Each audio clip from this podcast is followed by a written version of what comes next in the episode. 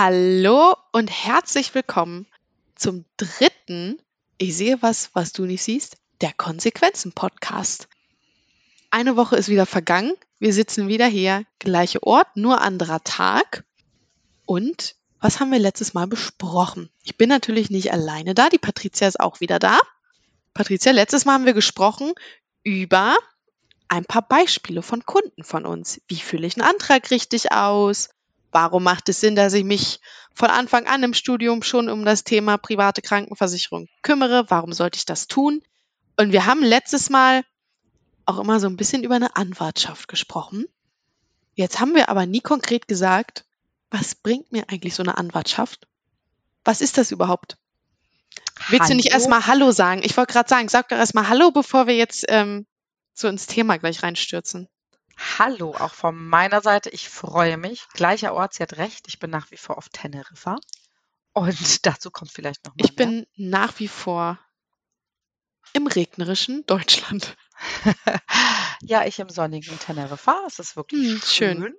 Und es lässt sich natürlich viel entspannter an einem Freitag über private Krankenversicherung sprechen, wenn die Sonne scheint. Warum nicht auf einem Freitag über private Krankenversicherung sprechen? Mein Lieblingsthema an meinem Lieblingswochentag. Machen wir gerne, oder? Es war keine Ironie, es ist wirklich mein Lieblingsthema am Lieblingswochentag. Finde ich auch. Und wir haben über die Anwartschaft gesprochen. Und die Anwartschaft ist jetzt nun mal euer Joker, um in die private Krankenversicherung reinzukommen. An den Beispielen habt ihr gesehen, wie wichtig es ist und wie schnell sowas passiert, dass man nicht reinkommt. Ähm, wir haben ja an den Beispielen noch positive Beispiele gesehen, die zwar sehr teuer sind, aber ich komme noch rein. Es gibt auch die Möglichkeit, dass ich nicht reinkomme. Und um das zu vermeiden, nehme ich eine Anwartschaft. Und eine Anwartschaft hilft mir mit lediglich 1 Euro, 1,50 oder 6 Euro. Maximal das, 6. Das hängt von der Gesellschaft ab. Äh, es gibt kleine und große Anwartschaften. Das ist aber schon Fachwissen, was viel zu weit führt. Und äh, wenn ihr die Anwartschaft habt, dann habt ihr einfach einen Schlüssel, dass ihr, wenn ihr euch bildlich vorstellt, die private Krankenversicherung hat eine Tür, durch die ihr gehen müsst und ihr erhaltet diesen Schlüssel, um reingehen zu können, wenn es soweit ist. Denn man muss sagen, nicht jeder kann sich privat krankenversichern. Auch das ist eine Realität, dass nicht jeder von diesem System, wenn wir es als gutes System einfach deklarieren jetzt, nicht jeder kann davon profitieren, sondern man muss Bedingungen erfüllen, um überhaupt sich privat krankenversichern zu lassen. Und wenn ihr diese Bedingungen erfüllt, erstmal lassen wir dahingestellt, welche es ist, aber wenn ihr diese Bedingungen erfüllt, dann habt ihr die Anwartschaft und ihr müsst nicht eine erneute Gesundheitsprüfung durchlaufen. Denn euer Gesundheitszustand ist gesichert. Das bedeutet, ihr zieht die Karte, die ihr habt, und da steht drauf, Gesundheitszustand wurde überprüft, ist als gut befunden, zack, rein in die private. Und ihr dürft bei dieser Gesellschaft auf jeden Fall die private Krankenversicherung in Anspruch nehmen. Also kurz und knapp gesagt, ich bin gerade in meinem Studium. Ich weiß, ich starte irgendwann in zwei, drei, vier, fünf, sechs, sieben, acht Jahren ins Referendariat und weiß, ich brauche dann eine private Krankenversicherung. Das heißt, ich suche mir jetzt meinen Makler, Maklerin des Vertrauens aus, gehe dahin, sag dem Bescheid, wir machen jetzt eine Gesundheitsprüfung mit dem Gesundheitszustand, den ich heute zum jetzigen, heutigen Tag habe. Reiche das ein wenn die Gesellschaft sagt so, hey, ja, alles top, sage ich, okay, dann mache ich jetzt die Anwartschaft mit diesem Gesundheitszustand, friere das ein, zahle einen Monat Euro bis zum Beginn Referendariat. Und wenn ich dann ins Referendariat möchte, muss ich nicht nochmal irgendwas prüfen lassen. Und alles andere, was jemals passiert ist zwischendurch, ob ich Bluthochdruck habe, wie im letzten Termin, ob ich Salbutamol bekomme, ist dann scheißegal.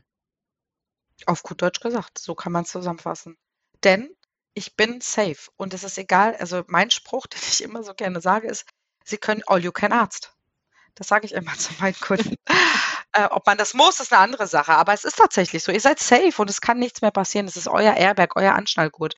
Und wenn ihr es braucht, dann könnt ihr es umstellen. Und das, deswegen kann ich jeden dazu nochmal äh, ermuntern. Bewegt euch. Ihr hört euch diesen Podcast an. Ihr hört euch vielleicht nochmal einen Fachvortrag an oder ihr lasst euch irgendwo beraten. Kümmert euch drum. Also wartet nicht, denn das ist eine Quintessenz auch, die ihr lernen werdet. Es gibt keine Personalabteilung mehr. Wenn ihr viel Glück habt und ihr seid im Staatsdienst, in der Schule, dann gibt es vielleicht ein Sekretariat, was nett ist. Gestern der Kunde äh, im Raum Hannover im Gymnasialbereich sagte, er hat ein Sekretariat, die kümmern sich um das und das und das und das. Habe ich so noch nie gehört. Und das ist schön, aber es ist selten und es ist die Ausnahme. In den meisten Fällen müsst ihr euch selbst um alles kümmern, weil keiner mehr hinter euch herrennt. Und wenn ihr euch nicht kümmert, bleibt ihr im gesetzlichen System. Das gesetzliche System, nur um es mal anzureißen, damit ihr mal so einen Vergleich habt. Wir haben ja letztes Mal über Zahlen gesprochen. Und dass ihr mal seht, was zahle ich denn vielleicht im Referendariat für eine gesetzliche und was zahle ich denn überhaupt für eine private Krankenversicherung? Denn bei der gesetzlichen ist es ganz einfach. Ihr zahlt, wie jeder andere auch, zahlt ihr einfach den Prozentsatz. Das bedeutet, wenn ihr beispielsweise in Niedersachsen seid und ins Referendariat geht, dann kann es schon sein, je nachdem, ob ihr noch Zulagen bekommt oder nicht, das führt aber zu weit, ähm, kann es sein, dass ihr 270 Euro für die gesetzliche zahlen müsst. Dödüm. Und das ist doch verdammt viel Geld. Und Erstmal, weißt du was? Das ist immer noch teurer als die Mareike vom letzten Mal, die den Zuschlag hatte. Absolut, gutes Beispiel, guter Einwand, stimmt. Die hatte 168 Euro, absolut richtig. richtig. Und private, um, damit ihr jetzt selber, jeder hört das, jeder hat die Zahl jetzt gesetzliche 270 und ihr könnt selber überlegen, aha, was kostet dann wohl die private? Wenn ich jetzt hier eine 25-jährige Person annehme, die nach A13, was das ist, kommen wir vielleicht auch noch irgendwann zu, nach A13 werdet ihr bezahlt im Gymnasialbereich, A13, A12 soll angepasst werden. Die Politik ist da nicht so schnell. Anderes Thema, wir waren bei der Krankenversicherung. Ich schweife gerne ab, weil ich, ich wollte gerade sagen, wir müssen mal so ein bisschen unserem Faden folgen. Also, ihr seid 25 Jahre alt, egal welchen Geschlechts und äh, beispielsweise in Niedersachsen und ihr geht nach A13 ins Referendariat, dann bezahlt ihr für die gesetzliche nochmal zusammengefasst 270 Euro und ihr müsstet für eine private Krankenversicherung 110 Euro bezahlen. 270 gesetzlich, 110 privat. Das ist mehr als das Doppelte. Und weitaus mehr als das Doppelte. Ja. Und was, was äh, wir gar nicht berücksichtigt haben, sind die Leistungen ja momentan. Ich wollte gerade sagen. Wir haben noch gar nicht über Leistung gesprochen. Es geht alleine nur ums Geld. Und wenn euch 160 Euro das nicht wert sind, euch jetzt darum zu kümmern, um diese Anwartschaft zu machen, na dann weiß ich auch nicht. Dann will ich auch auf diesem Berggeld sitzen, wo ihr dran gerade. Ich auch sehr gerne. Derjenige Weil, kann dann gerne teilen. Ich nehme nehm alles. Genau, ihr findet uns bei Insta, schreibt uns gerne. ich habe Geld zu verschenken. und das muss halt nicht sein, weil wenn man sich das anschaut und wir reden hier über das REF, das REF ist ja, wie die meisten wissen, vielleicht haben Sie, ihr, habt ihr es ja schon absolviert, das REF ist ja lediglich 18 Monate lang. Und nach dem REF ist der Unterschied viel, viel höher. Und da möchte ich euch auch nochmal Zahlen nennen, denn nehmen wir jetzt eine Person an, die 27 ist, zwei Jahre gealtert in den 18 Monaten und die Person ist 27, weiterhin A13, dann kostet die gesetzliche, ihr bedenkt immer noch, prozentualer Anteil, ihr habt ja jetzt eine Besoldung, die viel höher ist und die gesetzliche möchte dann 780 Euro plus minus von euch haben und die private im besten Bereich, also wir vergleichen gerade ein bisschen Äpfel mit Birnen, weil die private viel leistungsstärker ist. Aber im besten Bereich kostet die private 370 Euro. Und das ist jetzt im Umkehrschluss noch mehr Geld, was auf mein Konto geht, wenn sich jemand dazu entscheidet, mir ein bisschen was vom Kuchen abzugeben. Das fand ich gut. Aber dadurch, dass du die liebste und tollste Mitarbeiterin bist, äh, würde ich sagen, teilst du das ja wohl Hälfte, Hälfte? Ich überlege es mir nochmal. Puh, ja, so, so, lernt, so lernt man sich kennen. Ja, und deswegen kann ich euch nur nochmal ermuntern, kümmert euch um das, um das Thema Anwartschaft. Und es ist ja jetzt nicht nur so, dass man sagt oder dass wir uns jetzt nur auf Studierende hier einschießen oder auf Referendare, denn es gibt auch ja Sachen, die schon im Studium passieren, äh, weil man das nicht wusste mit dem Gesundheitszustand. Und da möchte ich euch ein Beispiel bringen. Wir haben eine Kundin, die mittlerweile auf Lebenszeit verbeamtet ist und die Kundin war wegen Bulimie in Behandlung. Und wir nennen sie jetzt ja, bitte. Ähm, Susanne. Susanne. Vielen Dank. Danke für die Unterstützung. Genau, weil ich finde, immer mit Namen kann man das besser äh, merken und wir möchten die Kunden selbstverständlich schützen. Ähm, Susanne hat ganz normal studiert in der Regelzeit und hat während des Studiums äh, mit einer äh, ja, psychischen Erkrankung zu kämpfen gehabt, mit einer Essstörung und die nennt sich Bulimie. Es gibt Anorexie, Bulimie und was, also verschiedene Erkrankungen in diesem Bereich und wir picken uns jetzt eine Erkrankung aus. Sie können diese Erkrankung auch adaptieren. Also auch wenn ich zum Beispiel Depression habe, wegen Depression ähm, in Behandlung bin und auch andere Erkrankungen. Ich, ich, möchte mal das Beispiel nennen, wenn jemand im Studium weiß oder feststellt in unserer Beratung, so ist es gelaufen, die Kundin war damals noch mit ihrer Mama zur Beratung und ähm, wir haben die Gesundheitsdaten aufgenommen, geprüft und alle Gesellschaften haben aufgrund dieser Erkrankung abgelehnt. Der Bulimie. Aus, der Bulimie. Hm. Die Aussage der Gesellschaft äh, war, ähm, ja, es ist nicht versicherbar. Und für diejenigen, die keine Anwartschaft haben und sich jetzt gerade denken, ich habe ja schon eine Erkrankung, da möchte ich Bluthochdruck jetzt nochmal, weil wir das in der letzten Podcast-Folge hatten. Du meinst die Mareike? Genau. Und bei der Mareike war es ja so, dass sie wegen Bluthochdruck ja einen sehr hohen Risikozuschlag hatte. Es kann aber sein, dass ich so einen Bluthochdruck habe und Übergewicht, dass mich eine Gesellschaft nicht mehr nimmt, sondern ablehnt. Dann gibt es trotzdem die Möglichkeit, wenn ich Gewicht verliere, wenn ich die Medikamente absetze und es mir besser geht, dass ich dann wieder in die private reinkommen kann, sogar auch meine Risikozuschläge überprüfen kann. Das ist alles nicht ganz einfach, aber es ist machbar. Und hierbei seht ihr ja auch, wie wichtig die Arbeit wiederum der Berater äh, ist, also Beraterinnen und Berater. Äh, denn wenn ihr wisst, ich habe schon eine Erkrankung, ich habe eine Problemstellung, ich weiß, wir reden von Schilddrüse-Unterfunktion, Schilddrüse-Überfunktion, ich habe ständig Kopfschmerzen, ich habe vielleicht Migräne. Jede Erkrankung spielt hier eine Rolle. Skoliose, Knicksenk-Spreizfuß, Einlagen. Und ich weiß, ich habe das schon. Der Knicksenk-Spreizfuß ist übrigens meine Lieblingserkrankung. Ist das so? Die hat, oder auch der Plattfuß, die hat irgendwie jeder. Ja. Jeder hat das, aber niemand denkt, es ist wichtig. Und auch mein Plattfuß, wenn ich eine Einlage trage, der ist wichtig. Und die muss ich mit angeben. Da komme ich nicht drum. Definitiv. Rum. Und auch wenn ich diese Dinge habe, kann ich euch nur ans Herz legen, keinen Antrag zu stellen. Es ist einfach so, wie wir arbeiten. Wir nehmen die Daten auf, anonymisieren sie und leiten sie nur mit dem Geburtsdatum an die Gesellschaften weiter. Das hat einen riesen Vorteil. Stelle ich einen Antrag, wird dieser Antrag abgelehnt, dann muss ich das mitplotten. Wenn immer wieder gefragt wird, wurde schon mal ein Antrag abgelehnt. Habe ich Wehwehchen, mache eine anonyme Risikovorabanfrage und weiß, hm, ich muss noch mal fünf Kilo verlieren oder ich muss noch mal warten. Ich habe auf jeden Fall schwarz auf weiß eine Einschätzung der Gesellschaften und kann mich danach bewegen. Ich glaube, das Schöne an dieser ganzen Geschichte ist halt auch, ich kann mir wirklich echt das allerbeste Angebot rauspicken, wenn ich das mache. Wenn ich mich von vornherein entscheide, ich möchte jetzt bei Gesellschaft A einen Antrag stellen, dann stelle ich dann einen Antrag. Dann sagen die mir beispielsweise, okay, ich nehme an mit so, so einem Risikozuschlag, und wenn ich das halt eben erstmal anonym prüfe, kann ich mir Gesellschaft A bis Z angucken und gucken, okay, wer ist denn jetzt eigentlich für meine Situation die beste? Wer bietet den geringsten Zuschlag? Oder vielleicht nehme ich auch die Gesellschaft mit ein bisschen höheren Zuschlag und habe dafür bestimmte Leistungen drin, die mir wichtig sind. Ich glaube, dieses, du kannst halt wirklich aussuchen, wer bietet für meine Erkrankung das Beste. Und ich glaube, das ist so ein Riesenvorteil von der ganzen Geschichte.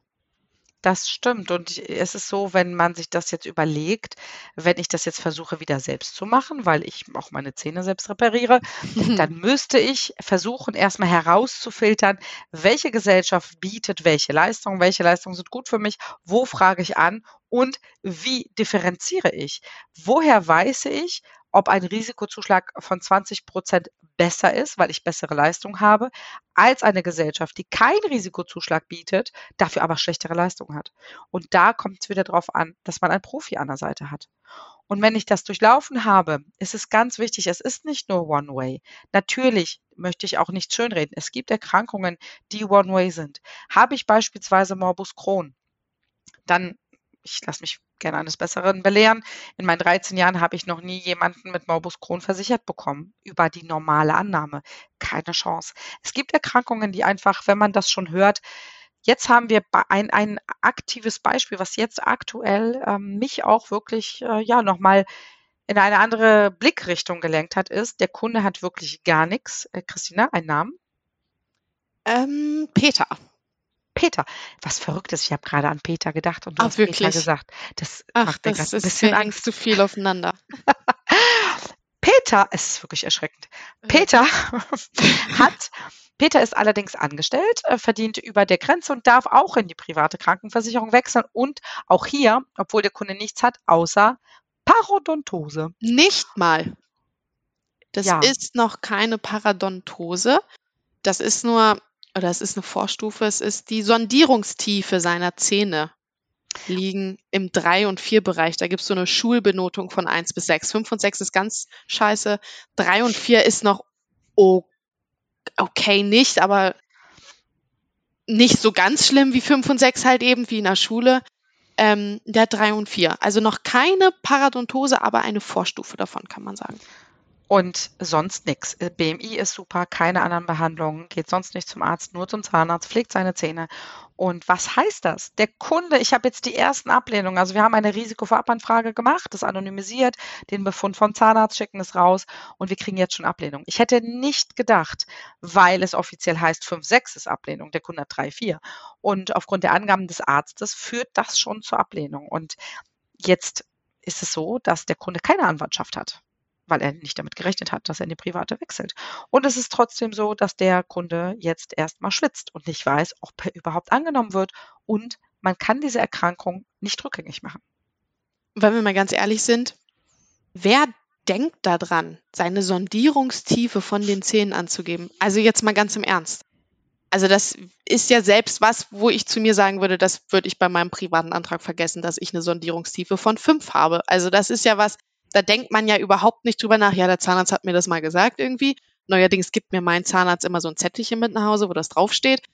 Aber das sind ja solche Sachen, die hat man ja nicht so auf dem Schirm wie, ich habe mir vorgestern den Fuß gebrochen. Also das ist. Ah, Das sind schwierig. Dinge, das sind Dinge, an die erinnern wir euch. Und achtet auf solche Dinge. Ihr könnt euch aus von eurer Krankenversicherung, egal wo ihr steht, selbst wenn ihr jetzt schon verbeamtet seid auf Probe und noch gesetzlich seid, oder ihr seid in einem Tarif, wo ihr sagt, Mensch, da bin ich überhaupt nicht zufrieden.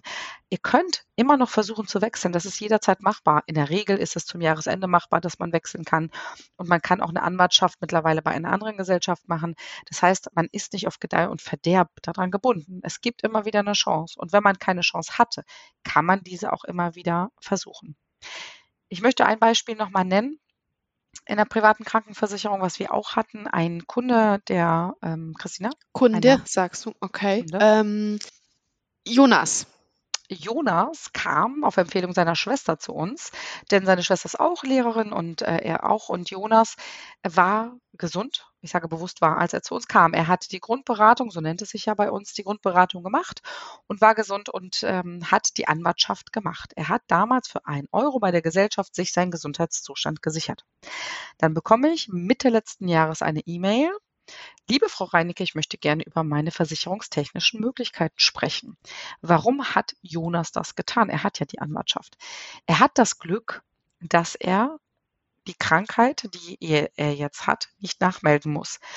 Für diejenigen, die das kennen, Diabetes mellitus Typ 1, keine, keine leichte Erkrankung, eine ganz schwere Erkrankung, die auch schwierigen, einen schwierigen Verlauf haben kann. Und de facto nicht versicherbar. Also eine, ein brennendes Haus möchte keiner versichern. Und Vor allem gerade, wenn sie so neu, neu in Anführungsstrichen diagnostiziert wurde. Und der Kunde hat, ist aber safe. Das heißt, egal was passiert, und das ist ja wirklich ein Sechser im Lotto. Ich erkranke, das ist nicht schön, ich erkranke, das ist kein Sechser im Lotto, aber wenn ich erkranke, dann habe ich die beste medizinische Versorgung, die ich in Deutschland haben kann. Und das ist der Sechser im Lotto und deswegen benötige ich diese Anwartschaft für ein Euro. Und der Kunde hat diese Anwartschaft gemacht, hat sich aber damals gegen das Thema der Dienstunfähigkeit entschieden. Aus welchen Gründen auch immer. Aber das Thema Dienstunfähigkeit hat er nicht angefasst. Also ich weiß ja, was eine Dienstunfähigkeitsversicherung ist. Das sollte ich auch, wenn ich in diesem Bereich arbeite. Aber ich glaube, dass einige Leute noch gar nicht so richtig auf dem Schirm haben, was das überhaupt ist und warum das jetzt auch schon wieder neben einer Anwartschaft und der privaten Krankenversicherung, die ich machen sollte, warum das jetzt auch noch vielleicht mal ein wichtiges Thema wäre. Das Thema Dienstunfähigkeit ist mindestens genauso wichtig wie die private Krankenversicherung. Und darüber werden wir sicherlich mindestens eine Podcast-Folge auch machen.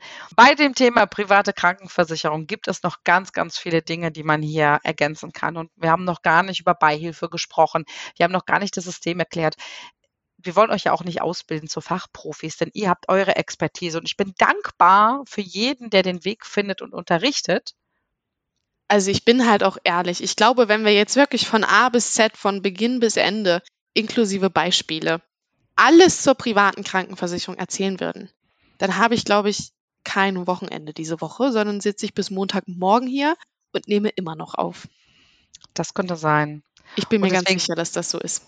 Und ich versuche euch oder wir versuchen euch wirklich die Quintessenz, also wirklich die, den Saft der Zitrone auszupressen und euch nur noch das zu geben, was wichtig ist. Und bei Fragen, bei Beispielen, wenn ihr da seid.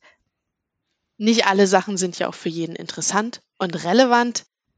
Und man kann ja nicht immer alle Menschen ansprechen und für jeden das passende Beispiel bringen. Aber deswegen kann man immer noch meine schöne Stimme anrufen. Oder eine E-Mail schreiben oder bei Instagram schreiben. Das geht natürlich auch.